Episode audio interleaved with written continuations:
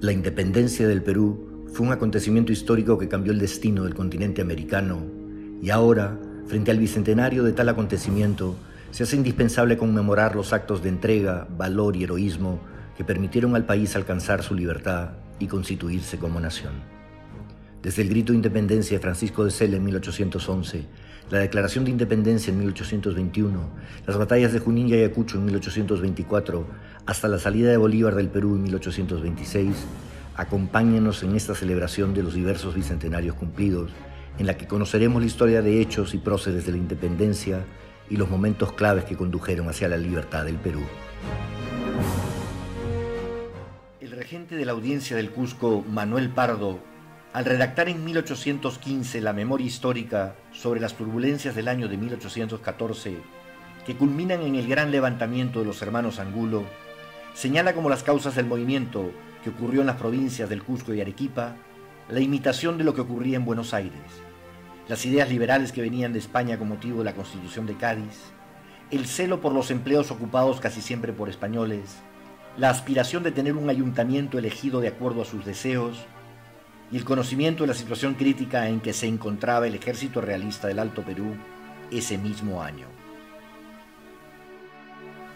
Pero el real detonante de la sublevación fue el reclamo de los miembros del ayuntamiento del Cusco, entre los que se encontraban los hermanos Angulo y buena parte del clero cusqueño encabezado por el obispo y ex rector de la Universidad de San Antonio Abad, José Pérez Armendáriz, por instalar la Diputación Provincial Cusqueña, autónoma del gobierno virreinal de Lima según lo previsto por las Cortes de Cádiz de 1812, pero que el Tribunal de la Real Audiencia del Cusco resolvió en contra, ordenando más bien la prisión de aquellos que lo reclamaban.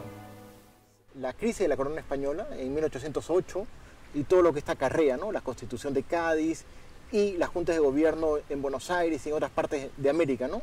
Entonces, eh, es, un mundo de, cambio muy fuerte eh, en, el cual eh,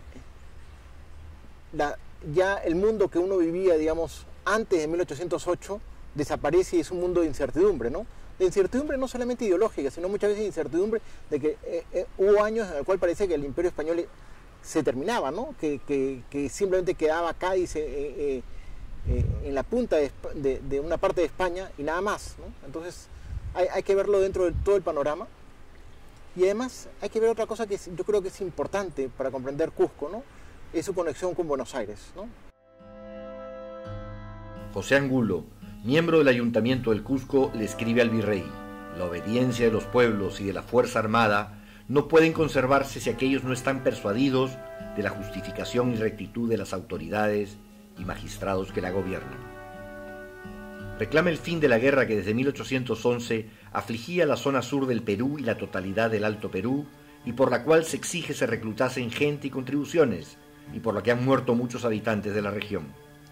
Termina la misiva llamando cruel al gobierno del brigadier Concha y protesta el nombramiento del marqués de Valdehoyos como intendente de La Paz, célebre por su despotismo y por el terror que desplegaba en su gobierno.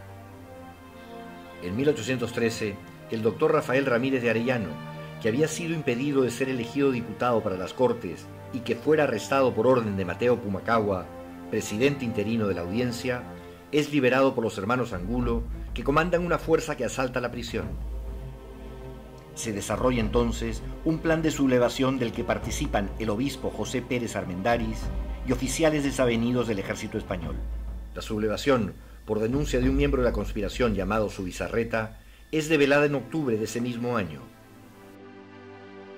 Vicente Angulo, que había sido teniente de las tropas del rey, el cura José Gabriel Béjar, el vicario José Díaz Feijó y otros son arrestados el 3 de octubre de 1813, pero días después puestos en libertad. El 5 de noviembre de 1813, un segundo intento de sublevación es nuevamente develado en el que fallecen tres personas. José Angulo, José Gabriel Béjar y Manuel Hurtado de Mendoza son tomados prisioneros y Mariano Angulo, hermano del anterior, se ve obligado a escapar. Pero lejos de extinguirse el espíritu revolucionario, se preparan en el Cusco nuevos planes para consumar una final sublevación. Los patriotas se reúnen en juntas nocturnas, cambiando de lugar para no despertar sospechas. Se utilizan las casas de Agustín Chacón y de Serra, la del presbítero Ildefonso Escolástico Muñecas y la quinta de la Zarzuela. se imprimen pasquines bajo la conducción de Francisco Carrascón y José Díaz Feijó, mientras que José Angulo, el cura Béjar y el tucumano Manuel Hurtado de Mendoza y Carvajal conquistaban la adhesión de los miembros de la milicia de la ciudad. Vicente Angulo y su hermano Mariano trabajan con los subdelegados y con los curas bajo la dirección del cura de Soraya, José Jiménez Zaguaraura. En la noche del 2 de agosto de 1814, un grupo de prisioneros convencen a la tropa cuartelada de que los libere, ya como insurgentes, comandados por José Angulo, toman la ciudad, reduciendo a los pocos soldados del piquete de dragones montados, comandados por Martín Gavino Concha. Estamos en la plaza del Cabildo del Cusco, donde el 3 de agosto de 1814 los hermanos Angulo, eh, cuentan las fuentes, con aproximadamente 200 personas, se presentan en este escenario justamente para promover la creación de una junta eh, de gobierno eh, que debía estar en cierta forma liderada por los miembros del Cabildo Constitucional. El clero, bajo el obispo Pérez Armendáriz, los cabildos seculares y la Diputación Provincial se suman al levantamiento y aclaman entre todos a José Angulo como comandante general del movimiento y como figura principal del levantamiento. El mismo José Angulo declara, yo me hallaba preso en un calabozo de este cuartel, juntamente con don José Gabriel Béjar y don Manuel Hurtado de Mendoza, calumniados por los desgraciados y sangrientos sucesos del 9 de octubre y del 5 de noviembre del año anterior. A las 2 de dicha mañana, estuvo a nuestra disposición toda la Fuerza Armada de este cuartel, aclamándome como comandante general. A las 4 de esa misma mañana se hallaban detenidos en este cuartel todas las autoridades. Los hermanos convocan y buscan el apoyo del ya anciano brigadier y cacique Mateo García Pumacagua, nacido en 1740, por lo tanto de 74 años, que había sido presidente, gobernador, intendente del Cusco en 1812 y 1813 para formar una junta de gobierno del Cusco. Mateo Pumacagua reside en Urquillos, en Urubamba, donde es cacique de Chincheros y tiene gran ascendiente con los indígenas. Abandona su hacienda y se une al movimiento. Llegado al Cusco, se incorpora a la Junta y comienza a diseñarse el plan de las expediciones militares que consoliden el poder recién accedido revelando las profundas contradicciones que se dan en épocas de confusa fidelidad, el brigadier Pumacagua había sido un reconocido oficial del ejército real español que combatió a Tupac Amaru en 1781 y que, cuando ejerce la presidencia interina de la audiencia del Cusco, combate y toma presos por subversivos a los abogados Ramírez de Arellano y Borja, cuando estos exigen que se jure la constitución liberal promulgada en Cádiz en 1812, de la que Pumacagua se declara opositor. El movimiento iniciado en el Cusco por los hermanos Angulo Torres, como los anteriores de la zona sur del Perú, no plantea una ruptura con España. Caso de los hermanos Angulo, eh, como digo, son cuatro hermanos, eh, hay abogados, hay militares y em, se ha señalado de que eran gente de clase baja, los Angulo, ¿no? Pero realmente si uno revisa en los libros notariales las propiedades que tenían, eran hacendados, tenían molinos, tenían este, minas, ¿no? Entonces eran gente, yo diría, de incluso clase media alta, ¿no? Con, cierta presencia en el Cusco, este, quienes llevan adelante el movimiento. José Angulo declara inicialmente aspirar al reconocimiento del que llama su amado monarca don Fernando VII y de la regencia del reino, posición que irá cambiando conforme se desenvuelven los acontecimientos. Es José Angulo el principal conductor del movimiento y su inspirador más importante, apoyado incondicionalmente por sus hermanos y por el obispo Pérez Armendáriz. Se nombra una junta política constituida por el brigadier Mateo García Pomacagua, el coronel Domingo Luis Astete y el teniente coronel Juan Tomás Moscoso. Declara la Junta no querer variar de gobierno, lo que desean es un cambio de gobernantes, ya que los existentes abusan de la autoridad. Se nombra como suplente de la Junta a Jacinto Fernández Yustariz. En realidad, eran muchos de ellos realistas que deseaban un cambio en los actores del gobierno, a los que consideraban corruptos e ilegítimos, pero no una emancipación absoluta de España. Es por ello que las contradicciones internas no tardan en manifestarse, y como consecuencia de las diferencias entre los sublevados y algunos de los integrantes de la Junta Política, Los habitantes del Cusco, liderados por Mariano Angulo, que está entre los que defienden la causa separatista, asaltan el 30 de noviembre la casa de Astete, que se ve obligado a huir. Habiendo tomado el control de la ciudad del Cusco, los insurrectos se proponen extender el movimiento a toda la zona sur del Perú y del Alto Perú, y bajo el mando de José Angulo se organizan tres expediciones militares con el objetivo de tomar el control de esa estratégica zona del virreinato que limita con las provincias insurrectas de Buenos Aires. Una primera expedición se dirige a Puno y La Paz, comandada por Juan Manuel Pinelo y el cura Ildefonso Escolástico Muñecas. Una segunda, dirigida hacia el norte del Cusco, se propone el asalto de la ciudad de Huamanga, comandada por Manuel Hurtado de Mendoza y el cura José Gabriel Beja. Una tercera, al mando de Mateo Pumacagua y Vicente Angulo, marcha sobre Arequipa. El 29 de agosto, la primera ya había entrado triunfante a Puno, en donde encontraron que las autoridades habían fugado y a la población dispuesta a enrolarse en las fuerzas insurrectas. Toman el desaguadero y se dirigen lo antes posible hacia La Paz, defendida por su gobernador, el brigadier Marqués de Valdeollo. El 24 de agosto, La Paz es tomada por los rebeldes. El 28 de ese mismo mes se produce una espantosa masacre de los habitantes civiles de La Paz. El marqués Valdeollos es linchado por los insurgentes y su cadáver amarrado a las monturas de un caballo, siendo arrastrado hasta el cementerio en el campo de Caicón. Lamentablemente para los revolucionarios, la masacre de los habitantes de La Paz le hizo perder mucho del respaldo que había generado y dicho descrédito contribuyó a lo sucedido más tarde. Apenas producía la insurrección en el Cusco, el virrey Abascal, en Lima, percibe la dimensión y la importancia del alzamiento y comprende lo esencial que resulta evitar que Arequipa caiga en manos de los sublevados. El 13 de septiembre de 1814, la Junta de Guerra, presidida por el virrey, resuelve enviar un refuerzo de 500 fusileros bajo la conducción del mariscal de campo Francisco Picoaga y Arriola para unirse con las fuerzas que el intendente de Arequipa, José Gabriel Moscoso, y el brigadier Pío Tristán han podido reunir para defender la ciudad. Al mismo tiempo, el 16 de septiembre sale de Santiago de Cotagaita, en la actual Bolivia, una fuerza española de 1.200 hombres comandada por el mariscal de campo Juan Ramírez Orozco. Es entonces que Angulo le envía a Abascal la siguiente comunicación.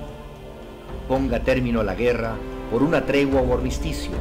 Entre tanto las Cortes Soberanas sancionan la paz y declaren que las provincias del Río de la Plata no son parte de la monarquía española o que estipulen con ellas pactos que fueran convenientes. Abascal ofrece en cambio el indulto a los que depongan la sublevación. Los sublevados lo rechazan, guiados ahora por el objetivo de conformar una monarquía independiente de España que encabece José Angulo.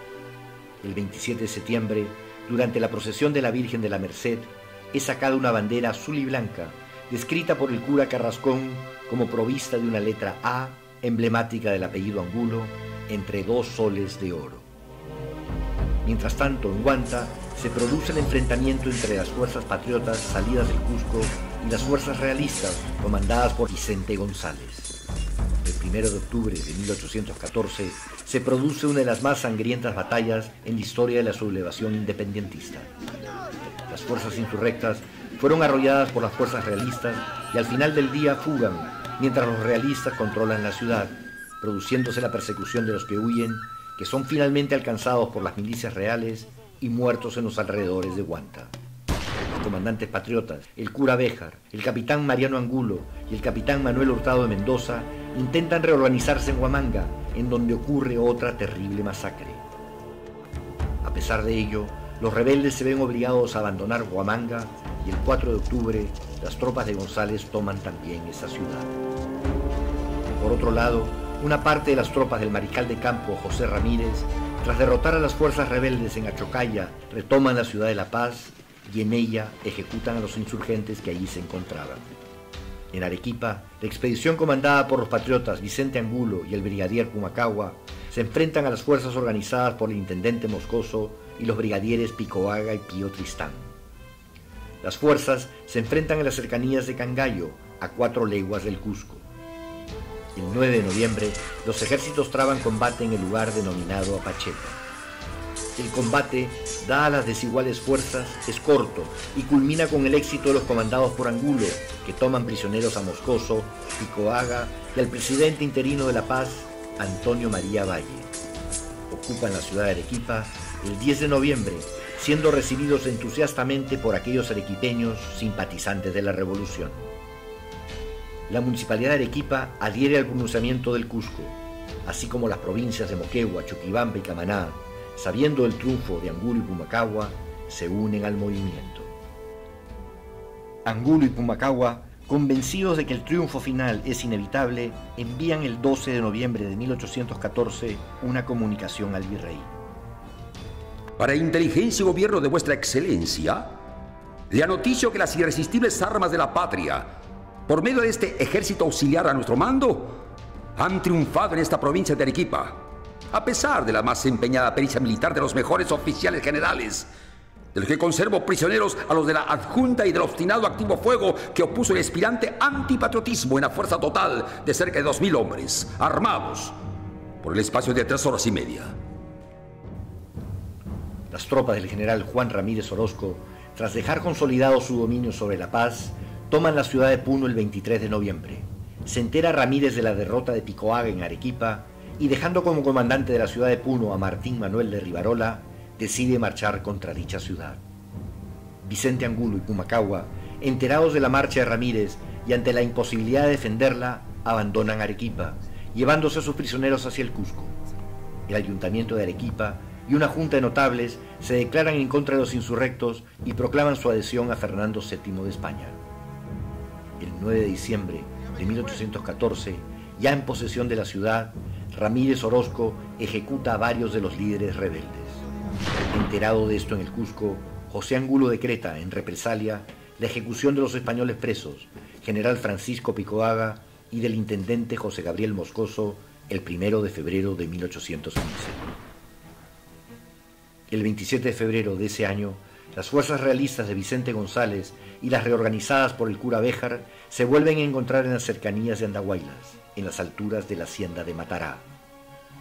Los insurrectos son derrotados nuevamente, teniendo que refugiarse en Andahuaylas, desde donde organizan partidas que hostilizan incesantemente a Huamanga, movilizando a los alcaldes y los curas de los pueblos a los indios de las zonas cercanas. Sin embargo, uno de los sublevados, José Mariano Romano, se entrega a cambio de ser indultado tras haber dado muerte a Manuel Hurtado de Mendoza. José Gabriel Béjar logra huir y se dirige al Cusco, mientras que Mariano Angulo es tomado prisionero y ejecutado en la villa de Andahuaylas. Es el primero de los hermanos en caer. Ramírez Orozco, posesionado de Arequipa, nombra al brigadier Pío Tristán en el gobierno político de la provincia y enardecido por las ejecuciones de Moscoso y Picoaga, emprende marcha con 1.200 infantes y 50 dragones sobre el Cusco, atravesando las alturas de los Andes.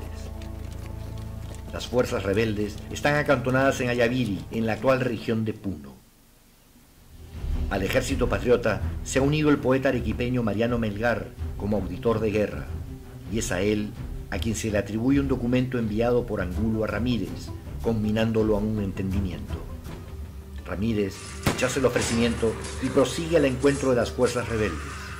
Se producen escaramuzas a lo largo de la marcha por las bandas del río Ayaviri hasta llegar a Umachiri. Finalmente, el 11 de marzo, están frente a frente, en las riberas del río Yagi, el ejército realista y el insurrecto, este último comandado por Mateo Pumacagua y Vicente Angulo. La ribera del norte era ocupada por los cusqueños y la del sur por los realistas. El número de las fuerzas favorecía largamente al ejército rebelde, pero un golpe de audacia de Ramírez inclinó la batalla a su favor. Atravesó el río y atacó directamente el centro del ejército rebelde que había desperdigado sus fuerzas por las zonas laterales. Más de mil patriotas murieron en el campo de batalla y 150 fueron tomados prisioneros, entre ellos el auditor de guerra Mariano Melgar. El 12 de marzo, Mariano Melgar fue ejecutado en la plaza de Umachiri. Considerado uno de los más importantes poetas del romanticismo en el Perú, Melgar encarna al individuo que se entrega con fervor al cultivo de las letras y se inmola en la lucha por un ideal colectivo superior. El brigadier Pumacagua intenta huir, pero es tomado prisionero. 17 de marzo de 1815 le preguntan, le dicen, ¿por qué usted ha organizado esta revolución? Y Pumacagua contesta, yo no he organizado esta revolución. Entonces, ¿quiénes han organizado? Los angulos. Los angulos a mí me han hecho creer que nuestro rey Fernando VII había muerto en, en el cautiverio que lo tenían los franceses en España. Entonces yo he intervenido en, defensa de nuestro rey Fernando VII. El 18 del mismo mes es fusilado, siendo su cabeza enviada al Cusco. El 20 de marzo se consigna la realización de una fiesta en una quinta del Cusco en que participan José Angulo, Chacón y Becerra y Gabriel Béjar, ignorantes aún de lo sucedido con Pumacao y Melgar. Al tanto de una reacción de los leales a la corona en el mismo Cusco, abandonan la ciudad ese mismo día. Fue la última vez que los rebeldes se reúnen antes de ser tomados prisioneros el día 7 de febrero en Surite. Los regidores y autoridades realistas retoman el control de la ciudad imperial y el 23 de febrero los hermanos José y Vicente Angulo son llevados como prisioneros al Cusco.